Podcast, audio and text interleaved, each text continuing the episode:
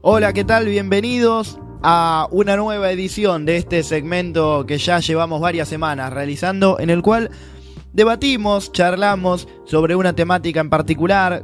Sin mucho más preámbulo, en el día de hoy traigo eh, un, tema que, que se me vino a la cabeza luego de encontrar un artículo publicado en la revista La Pulseada del año 2014 llamado Rejas en el Teatro Argentino, una frontera entre dos culturas. ¿De qué habla este texto? ¿De qué va? Básicamente retoma la problemática ¿no? que, que se presentó en relación a este teatro, justamente el Teatro Argentino, un edificio público que en el año de publicación de la nota estaba todavía sin terminar. Y la problemática que surgió eh, en relación a que distintos grupos comenzaron a apropiarse un poco de los alrededores de ese teatro argentino eh, y grupos sobre todo relacionados con la cultura hip hop, ¿no? Eh, skaters, raperos, freestylers, grafiteros también. Eh, se, vio mucho y bueno, por supuesto, de parte del Estado a todos, todas estas expresiones artísticas se las trata o se las considera como vandalismo. y bueno, en relación a eso, decidió el municipio eh, gastar dinero que fácilmente se podría haber utilizado para su finalización en eh, enrejar el teatro. Por supuesto con el objetivo de sacar de ahí a estos grupos que por supuesto manifestaban y hacían sus, sus manifestaciones espontáneas ¿no? de, lo que es la cultura del hip hop.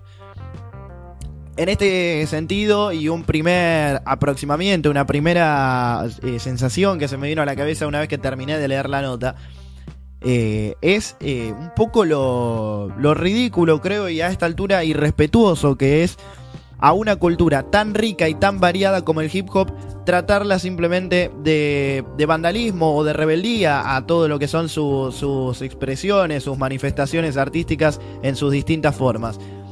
Eso fue lo primero que se me vino a la cabeza y que eh, creo la mayoría debe coincidir, como pasa también con otras culturas, pero en este caso en particular es imposible obviar eh, el, impacto que está teniendo el hip hop en Argentina desde hace muchos años y directamente yo creo que para no verlo a esta altura hay que, que ser un ciego, un necio o justamente no querer verlo, no querer entender que eso, que la cultura hip hop ya está en Argentina y en gran parte de la sociedad joven sobre todo.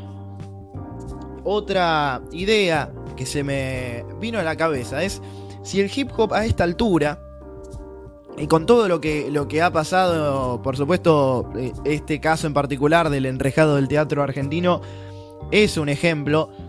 Digo, la cultura hip hop, más que cultura, ¿no debería considerarse como una cultura popular? Y paso a, intentar explicar por qué yo creo que sí. Por un lado, hablamos de que lo popular aparece como una contracultura, es decir, eh, en contraposición a lo que son las culturas hegemónicas. Quizás en este caso no hay una identidad del hip hop en el que diga, bueno, eh, nosotros somos esto, pero también somos distintos a, por ejemplo, eh, las obras de arte que se pueden ver en un teatro.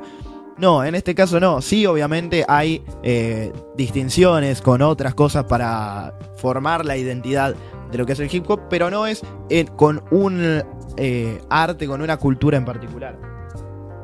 Sin embargo, como decía antes, hay por supuesto contraposiciones, más que nada con lo que es el poder, con lo hegemónico, que ya hablaremos también. Por otro lado, otra concepción general sobre las culturas populares es que éstas responden a intereses sectoriales. Que por supuesto, en este caso, eh, se trata de eso, se trata de, un sector de la sociedad, un sector social en particular que eh, reproduce esta cultura y se siente parte de la misma. Por otro lado, hablábamos de, lo hegemónico, ¿no? Y de cómo el hip hop, esta cultura, se posiciona en contraposición a lo que es lo hegemónico. Pero, ¿qué es lo hegemónico? En este caso hablamos de, lo dominante, de la, eh, cultura, digamos, o, los parámetros dominantes, lo que está consolidado eh, en la sociedad como, como correcto, como, digamos, lo natural. Esto, lo hegemónico, eh, intenta a medida que van apareciendo culturas emergentes, intenta transformarlas, controlarlas o incorporarlas incluso a, a, a sus parámetros, a sus concepciones, para, por supuesto, desarticularlas como lo eran antes y ya eh, hacer que, respondan a los intereses de lo hegemónico. Eh, en el mejor de los casos, hablamos de que se intenta eh, abducir, se podría decir, de parte de lo hegemónico, se intenta abducir a las culturas emergentes que creo yo es lo que está pasando con el hip hop cuando vemos, por ejemplo, propagandas en donde las formas de vender es mediante una canción de trap o de rap mal hecha, completamente burda y hasta diría eh, absurdo. Pero eh, es la, estrategia que se está utilizando, por eso digo que para mí este último, el, hecho de la incorporación, es la estrategia que está tratando de, utilizar el sistema para, para contener para eh, hacer que el hip hop pase a responder a sus intereses. Y esto lo vimos muchísimas veces a lo largo de la historia, muchísimas veces. Si nos vamos a los años 70, 80, 90, que es cuando se termina de, imponer el rock como cultura hegemónica a nivel mundial, digamos, como género musical mainstream, como se dice ahora, a lo hegemónico justamente, a lo, a lo más consumido. Eh, eso sucedió también con el rock en sus, en sus principios, eh, que era desprestigiado y que era incluso visto o, se intentaba hacer ver como algo eh, vandálico, como simples actos de rebeldía quizás, y bueno, que también tiene que ver con la concepción de los jóvenes en esa, en esa época histórica, ¿no? Muy relacionada con esto, los jóvenes son subversivos, son rebeldes, llegando a un final con todo lo que recién mencionaba y una respuesta que por supuesto tiene mucho más por debatir, pero para mí el hip hop es una cultura popular, porque cumple con todo lo mencionado anteriormente y además incluye a todos los sectores de la sociedad, que eso es algo que no se mencionó, pero no hace falta profundizar mucho. Eh, y, ¿Y con qué me refiero a esto? Vamos a un ejemplo claro, en el graffiti, en la cultura del graffiti, uno puede ver pintadas tanto en las vías de los trenes del conurbano, de la misma forma que se las puede ver en zonas chetas, entre comillas, de Capital Federal. Por lo tanto, eh, este es un ejemplo particular, pero claramente muestra que el hip hop se practica en distintos sectores y en distintas, eh, en distintos, digo, sectores sociales.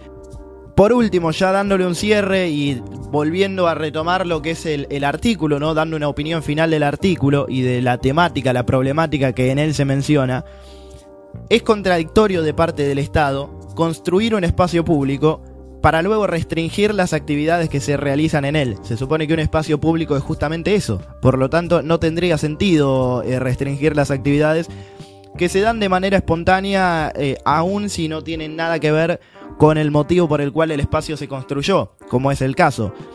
Por otro lado, digo aquí también hay una fuerte influencia de lo que es la relación histórica entre el teatro y, la sociedad, ¿no? El teatro quizás eh, tomado como una elevación del arte al, nivel de la perfección, digamos, de lo ilustre, de la iluminación mientras que todo el resto de las expresiones artísticas que, se salga de esos parámetros hegemónicos son desprestigiadas o, como en este caso, eh, directamente invisibilizadas como tales.